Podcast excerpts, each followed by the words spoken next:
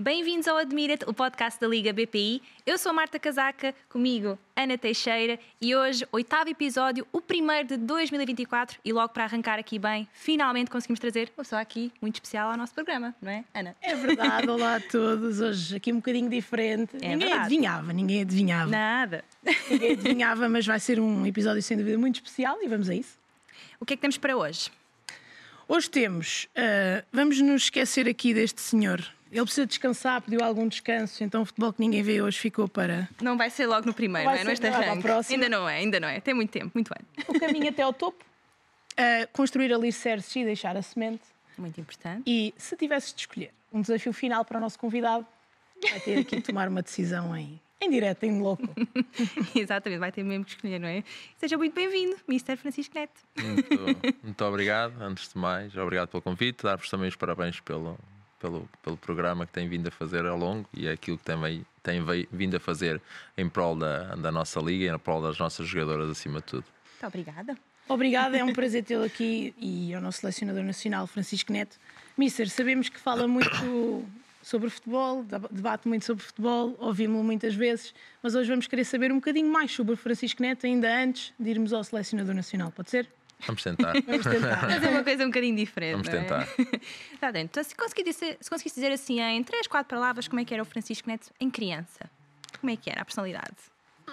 Isso é, é sempre difícil para nós eh, nos, que ouvia falar sobre. É, acima de tudo, que o normal de uma criança que nasceu numa, numa vila e que teve a felicidade de nascer num bairro dessa vila, mesmo atrás de um campo de futebol, ah, onde na geração dele nasceram os seus vizinhos no ano de 81, nascemos oito rapazes, ou seja, havia sempre parceiros para brincar e para jogar. ah, onde ainda se podia jogar futebol na rua, onde se podia brincar livremente, por isso foi uma criança dessas, irrequieta, a fazer as minhas asneiras, ah, mas sempre muito bem, muito bem rodeado dos, dos meus amigos. Ah, pensava que ia dizer muito bem comportado. Não, não, é o normal, o Bem normal. comportado. Essa, essa rua que se tem vindo a perder e que esperemos nós que, que não se perca na totalidade, porque dá muita coisa ao futebol e não só, eu diria à vida também. Ahm, o que é que, há- que havia nessa rua e nesse Francisco que traz até aos dias de hoje? Uh, talvez uh, alguma irreverência do lado de não ter medo das coisas, uh, a responsabilidade também de, de, de estarmos na rua e saber que, que temos que cumprir com algumas, com algumas regras, uh, mas acima de tudo o divertimento e aproveitar cada momento da vida, cada momento daquilo que é neste, a nossa alta competição, o nosso trabalho, acima de tudo desfrutar ah, daquilo que é este, este, este nosso trajeto ah, no, no mundo, um bocadinho por aí. E nessa altura, portanto, o futebol foi atrás da rua, não é? No campo de, de trás, não é? Que surgiu e foi acompanhado assim com mais, mais momentos para além, para além desse. Ah, o futebol é. Nós e em, em Mortágua, quem conhece ah, o campo da Gandarada, que é onde nós, nós, nós jogávamos, ah, o meu pai era treinador, o meu irmão era jogador do meu pai, ou seja, nós tínhamos acesso a bolas, tínhamos acesso a tudo, eu tinha acesso aos treinos, aquilo bastava saltar o muro, tínhamos tudo. O nosso, o nosso melhor amigo era o, técnico de equipamentos do Mortágua Futebol Clube, por isso tínhamos sempre tudo ao, nosso, ao nosso dispor, nada nos faltava. Ahm, e, era, e era muito isso, eram muitas tardes, muitas tardes a, a, a jogar futebol, muitas tardes, tal como eu disse, tinha este privilégio, éramos muitos da mesma idade eh, que andámos juntos desde o berçário. Eh, eu depois eh, saio de Mortágua aos 12 anos, mas eles continuaram quase até ao, até o 12 segundo, ou seja, sempre juntos, por isso era muito fácil ter, ter que brincar e não ter outro tipo de preocupações e ou hoje vamos andar de bicicletas, hoje vamos eh, nesse éramos mesmo os privilegiados para que o meu vizinho do lado, o pai dele tinha uma oficina de bicicletas. Ah, ou seja, à frente da minha casa havia um, um campo de futebol e havia, ou seja, aquilo que a gente queria fazer no verão, aquilo que a gente queria fazer nos tempos livres, que é aquilo que os rapazes na altura gostariam de Tudo ao de- dispor. tudo ao dispor. Ah, e era isso. Infelizmente, e isto é mesmo verdade, no bairro éramos mesmo só rapazes. Não havia, não havia meninas para vir jogar futebol com. Não havia meninas para vir jogar futebol connosco. Nem para andar de bicicleta connosco. O bairro era basicamente só, Só só, rapazes. só rapazes. neste, nesta pequena e curta conversa que tivemos até agora, nunca falámos de jogar, de jogar futebol. Ou seja, eh, como jogador. Portanto, a qualidade se calhar ficou para o irmão toda, não é? Nem acho, sinceramente Não. nem acho, sinceramente nem acho. Não vou discutir isto com ele, Ah, nem, vou, nem vou fazer essa pergunta ao meu pai eh, para, para ele ter que decidir. Joguei no Mortágua Futebol Clube, também joguei numa altura, ah, joguei numa altura onde não havia tantos escalões de formação. As escolas, os infantis ainda jogavam futebol de 11. Ah, não estou a dizer que o Isco seja muito velho, mas era, era a realidade ainda dos, dos campeonatos. Depois há a transição ah, da nossa família para, para a cidade de Viseu. Ah, e aí jogo, no, no- joguei no. Havia mais oportunidades, joguei no, no Clube Futebol dos Represenses. Ah, mas a verdade é que o talento não era, não era, não era por é, demais. pergunta tinha seguimento. Ou seja, não íamos ficar pela qualidade da Não, discussão e- entre irmãos, porque isso é uma coisa que fica para vocês. Mas é o salto de jogador para depois treinador. Como é, como é que o Francisco chega a Mister? Depois, em, em que parte da vida ou é que.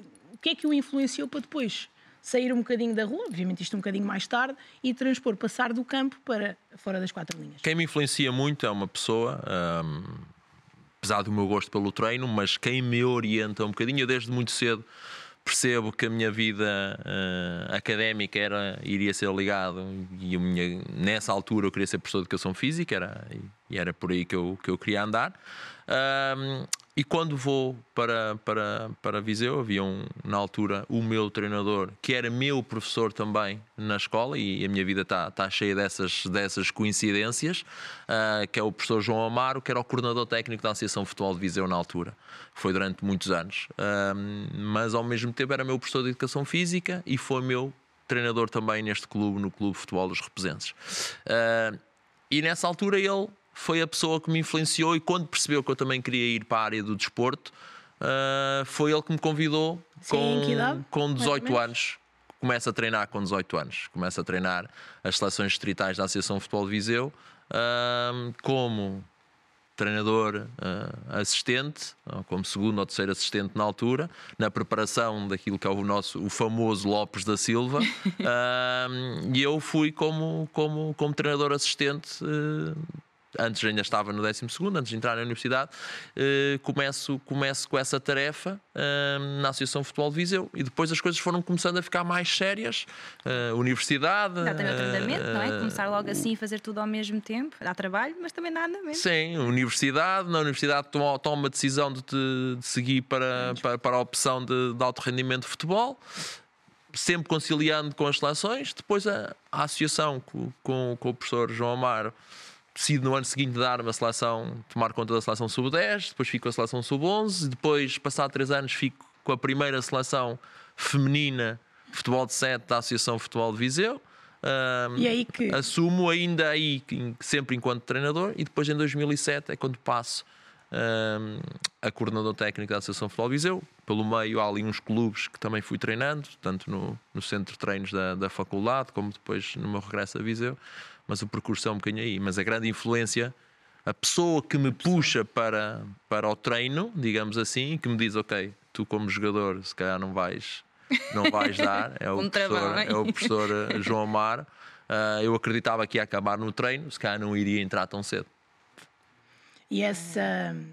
Só houve aí uma parte em que entrou no futebol 7 feminino. Como é que era o futebol feminino na altura em, em, em Viseu? Sendo que só se referiu apenas a uma, a uma seleção e a primeira vez, não é? Portanto, esses primeiros passos foram dados também uh, consigo na estrutura. Sim, lá em Viseu, sim. Hum, era as jogadoras que vieram ao, ao- ao torneio uh, vieram do desporto escolar. Uh, andava a ver jogos nas escolas, andava a falar com professores de educação física, porque não havia uh, na altura. uh, A prospeção era na havia- escola. Para ir Era. ver. Uh, Ok. depois havia ali um clube que era o, o Escola em Melelinhos, um, que teve durante muitos Muito anos na, na, na primeira, na primeira divisão uh, em Portugal, uh, cá em Portugal. E depois aí sim algumas meninas já era mais fácil captar, mas num primeiro momento um, relembro-me. A Neide Simões chegou a ser internacional lá durante na, na baliza, veio a este torneio, eh, veio como minha avançada. avançada e veio da escola. Uh, e, e, depois Exatamente. é que nos anos seguintes, uh, já não comigo, uh, que eu depois passo para, para, para, mais para, para, outras equipas. Eu acho que faço dois anos com, ou três anos como, como treinador de, dessa, dessa equipa, mas depois uh, passei mais, mais para o masculino, já começava a haver muito volume de trabalho, então tivemos que, dentro da associação, que dividir. Um, e depois ela até acaba por ir para, para a baliza e, e fazer um percurso também muito, muito bonito. É mesmo trabalho de terreno, não é? Desde o início até, até ao fim. Começar, a, lá está, não há, não há onde ir, arranja-se, não é? Alternativas. E Sim, foi muito isso. Eu lembro-me, por exemplo, posso dar aqui alguns exemplos da Mariana Fong, veio, uh, veio aqui uh, e eu lembro-me. Mais uma coincidência. Uh, Mariana Fong chegou a ir ao Campeonato da Europa Sub-17 em, em, Inglaterra e a Mariana fez as nossas, as nossas camadas jovens todas. E a primeira vez que a Mariana vem a um torneio desses era Sub-11 ou Sub-12 mas a mãe da Mariana era a psicóloga da minha escola. E então eu tive que convencer que, e eu tornei era sub-17, de que forma é que, eh, que ela podia confiar em nós, que era um torneio, porque não era fácil mesmo para, para os pais, o torneio era cinco ou seis dias aqui embaixo em Lisboa, ainda ficávamos ali no Inatel e a Mariana era, tinha 11 ou 12 anos, era realmente muito nova, então era muito isto de.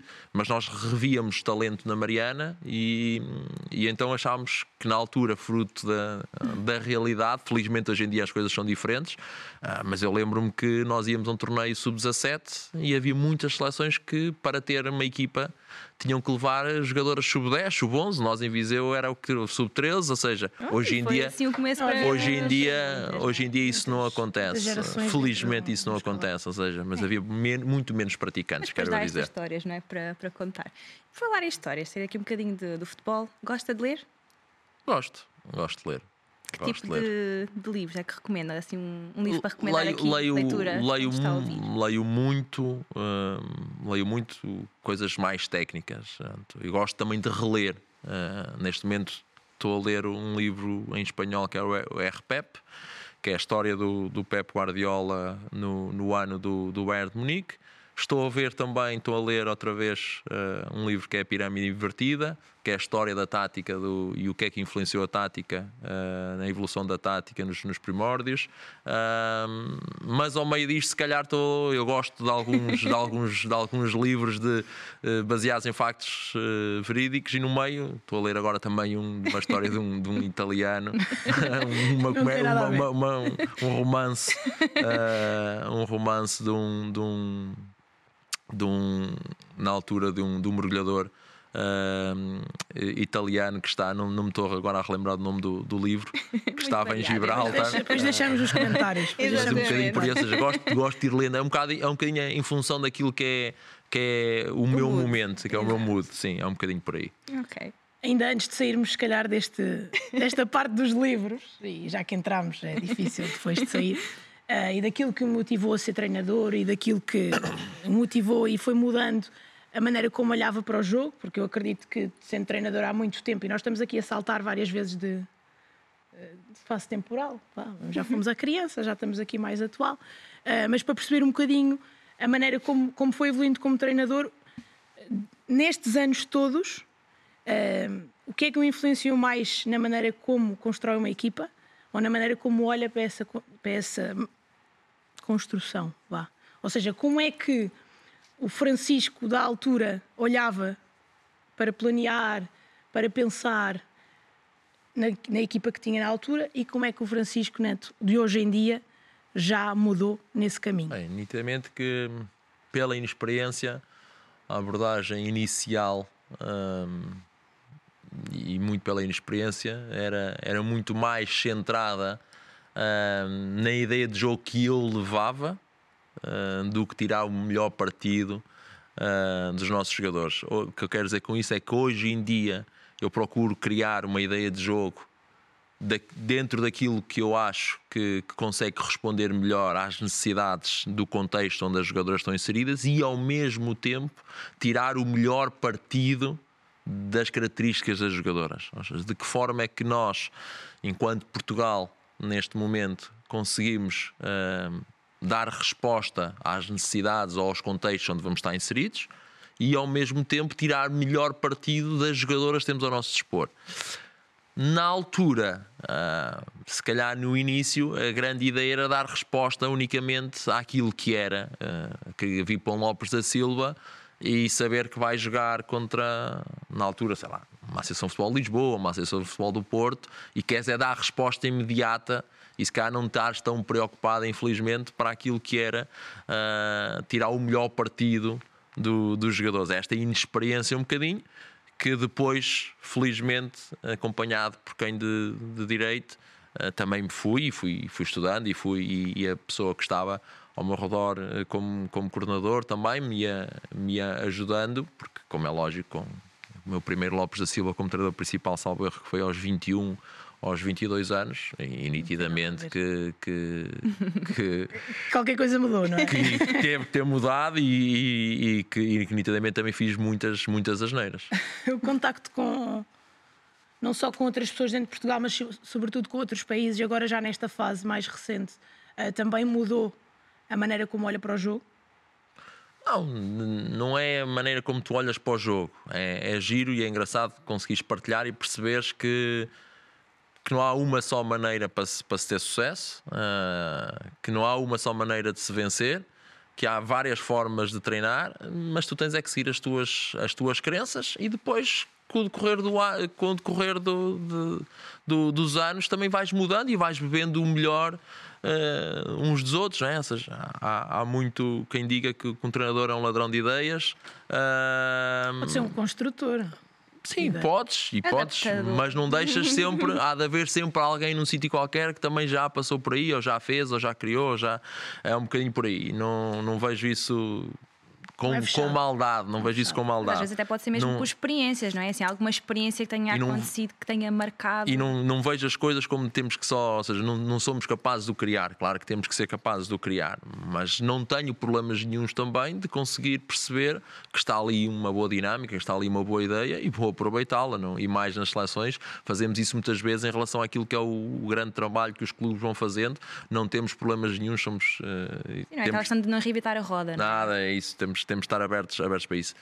A experiência com, com, com quem está ao mais alto nível, neste momento, até se partilha muito mais com aquilo que são as grandes questões da liderança, e, e isso, esse momento de partilha é que, que, que, é, que é muito bom, porque porque é diferente liderar uma jogadora portuguesa ou liderar uma jogadora dos Estados Unidos, liderar hum, jogadoras que estão constantemente a ser nomeadas para, para, para, para melhores do mundo ou que, que, lutam por títulos para outras que ainda não lutam por títulos. Claro. Ou seja, tudo isto tem e é giro. Mais as grandes conversas neste momento nesses, nesses fóruns de treinadores até andam muito por esta parte da, da liderança, mais do que pela parte hum, tática ou, ou, técnica do, do, do, jogo. Como chegar à jogadora? Como chegar à jogadora, como é que resolves este problema, como é que, como é que geres este ego, uh, como é que de que forma é que tu hum, conseguiste te aproximar dela, ou seja, estás num grupo, tens meninas de 18 anos e tens outras de 35,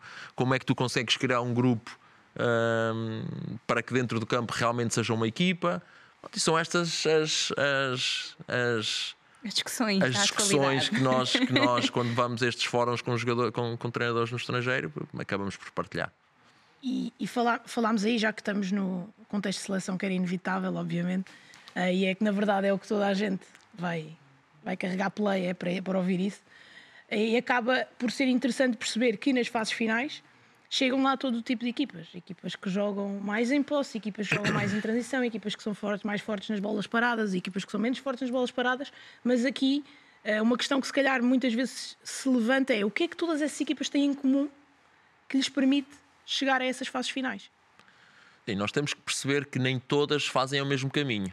E por isso é que permite que as coisas sejam diferentes quando estamos a falar para um campeonato do mundo, não é? Ou seja, quando é no, no, no Campeonato Europa, aí sim fazemos todos o mesmo, o mesmo percurso. No Campeonato do Mundo, não. Ou seja, significa que os contextos são completamente diferentes. É? Fazeres um apuramento um, na CONCACAF é diferente de fazer um, um, apuramento na UEFA, que é diferente de fazer um, um, apuramento noutro tipo de confederação.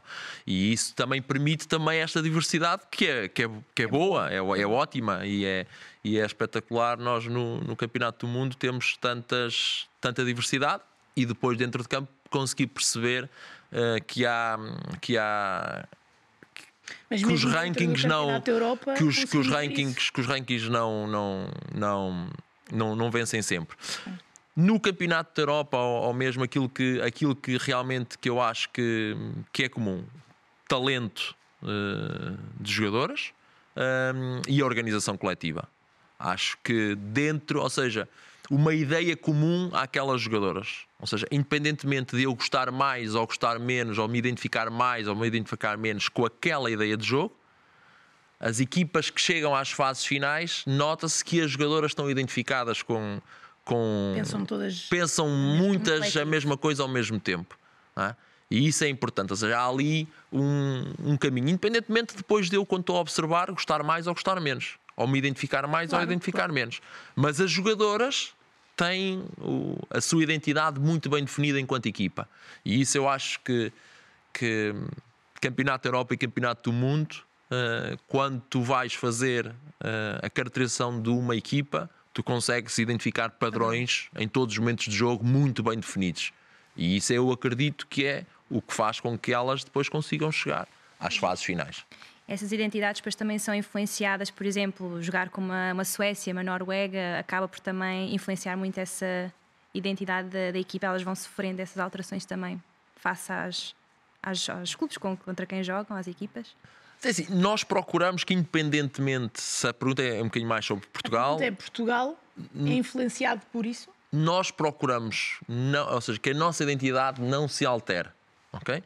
Eh, aquilo que nós queremos, aquilo que é eh, o nosso ADN, não pode ser alterado em função do adversário. Claro que estrategicamente fazemos adaptações em função do adversário Sim. eh, que nos fazem crescer ou que nos. Isso aí não, não, não há dúvidas nenhumas. A grande, a, grande, a grande situação é que nós temos é que montar uma ideia de jogo em função.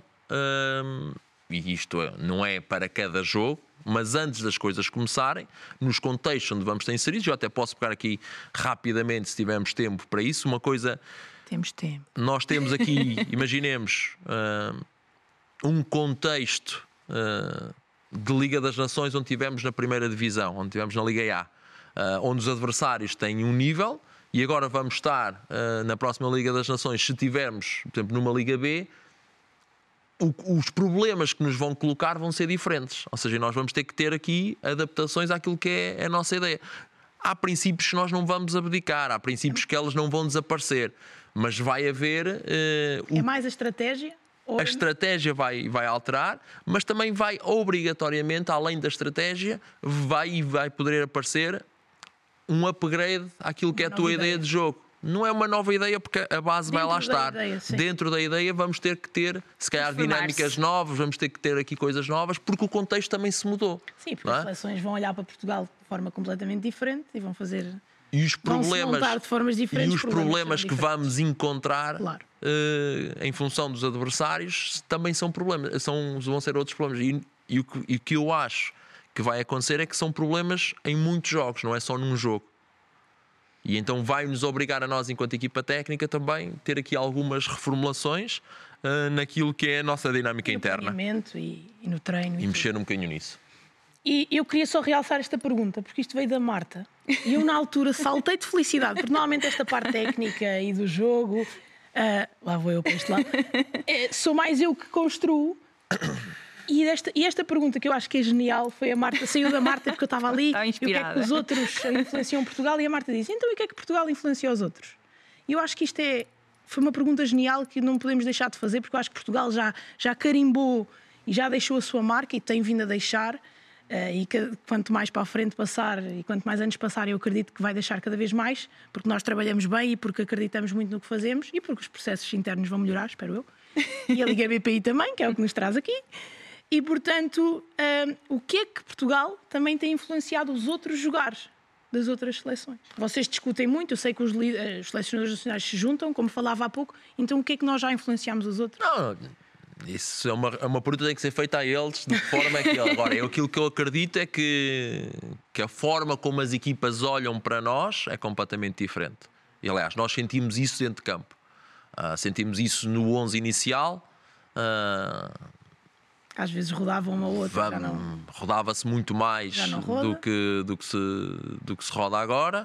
Ahm, a abordagem ahm, ao jogo, a intensidade que tu colocas no jogo, porque sabes que, que do outro lado está um adversário, conheces e percebes nitidamente que, que eles fazem uma análise muito mais profunda, por exemplo, em relação às nossas jogadoras.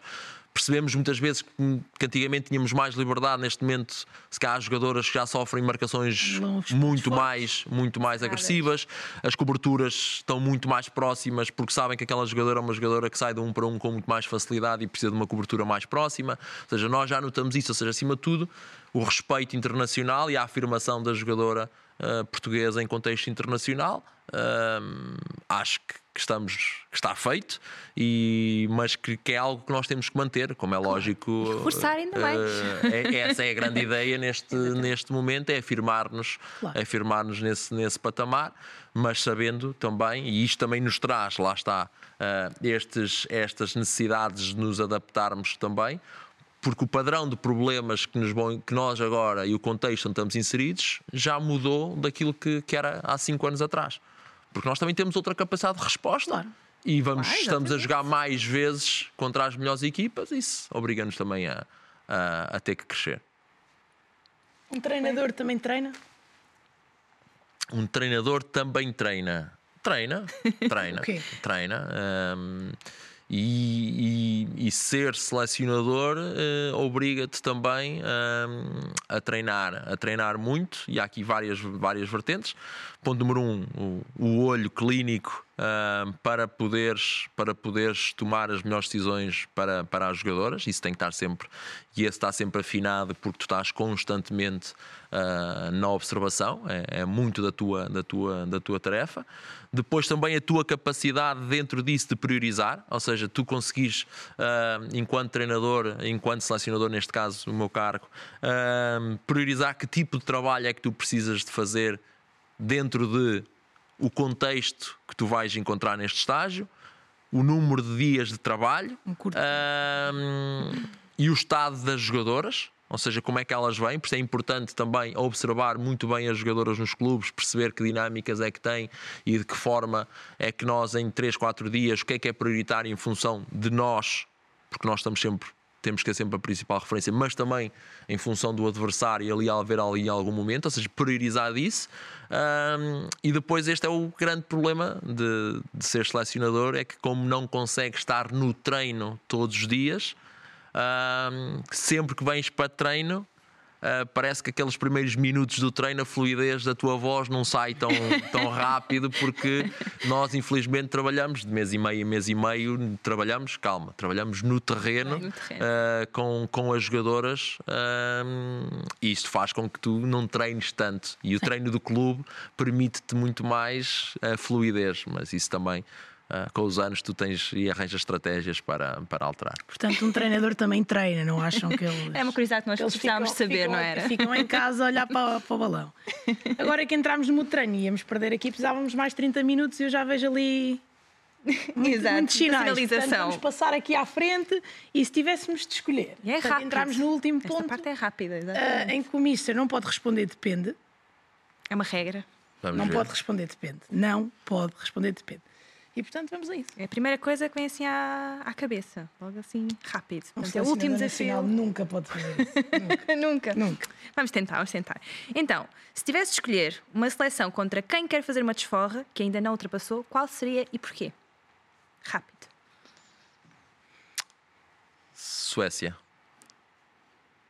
Porque acho que Campeonato da Europa? no jogo do Campeonato da Europa sofremos 4 golos de bola parada e nós somos melhores do que aquilo. Precisamos de, dessa desforra, não é? Eu também ia lá. Um momento marcante na sua carreira de selecionador, qual escolheria e porquê? Até há bem pouco tempo tinha dito que era o primeiro hino Portugal-Espanha, eh, Campeonato Europa 2017 e agora é inevitável. O Campeonato do Mundo, o hino. eh, países, Portugal, Países Baixos eh, no campeonato, no campeonato do, do mundo. Apesar de que há ali dois momentos que eu acho que dentro do jogo, o gol da Andrea Norta na Roménia e o gol da Carol na Nova Zelândia é difícil também não, não ter essas duas emoções uh, dentro de mim. E claro, agora vou ser injusto. O golo da, o golo da Telminha na, no Campeonato do Mundo, pronto, e agora íamos por aqui É fora. só um. É, o golo só da um, Carolina no exatamente. Campeonato da Europa. Para pronto, fechar, isso- é verdade, agora para fechar, uma jogadora que o marcou, qual seria, quando e porquê? Esta é difícil, Para fechar, mas, rápido. mas vamos lá. Não, não vou, não vou. Não? Não, não vou. Não. Jogador, tenho, que tenho, tenho, tenho muitas jogadoras eh, e acho que seria injusto para, para as outras. E mais, vocês são bom deixar de dizer uma, por isso Não, mais vale, mais Então vale vá, não, fica esta a não, não, não dizer. É uma frase que o marcou, qual seria e porquê? Ou quando? Se for mais relevante o quando, pode ser o quando. Hum, se calhar a frase que mais não é que me marca a mim, mas que se calhar a frase que eu mais que eu mais digo às nossas jogadoras é que podemos perder por tudo menos por medo. Hum, porque é algo que andamos a dizer desde 2014 hum, e é, é essa mudança de mentalidade da jogadora portuguesa que, que felizmente já não tenho que dizer muitas vezes porque Vai ter que arranjar outra frase. tem que arranjar outra frase porque elas medo já não têm medo de ninguém há, há algum tempo, mas era uma frase que, que, que nos perseguia ah, e que nós dizíamos muito, podíamos perder por tudo menos, menos por medo, porque mesmo para, para, para a mudança da mentalidade da- das nossas jogadoras e elas acreditarem nelas próprias, que felizmente é o que acontece e que se vê tão bem tanto na seleção como nos clubes. Quer dizer que no próximo podcast, alta frase, não é? Vamos ficar à espera. Isto agora é só 2025, isto as agendas são muito Exato, as difíceis. agendas são difíceis. Mas olha, muito obrigada Ser muito por ter obrigada arranjado aqui um presença. tempinho. É Ah, verdade. o prazer foi meu, a continuação de um, de um bom trabalho. Muito obrigada. E obrigada a quem nos acompanhou lá em casa, né? Foi aqui o primeiro episódio de 2024, mas temos muitos outros episódios para trás desta segunda temporada e ainda da primeira. Portanto, muitas histórias para rever e para ver mais além no futuro nos próximos episódios. Até lá!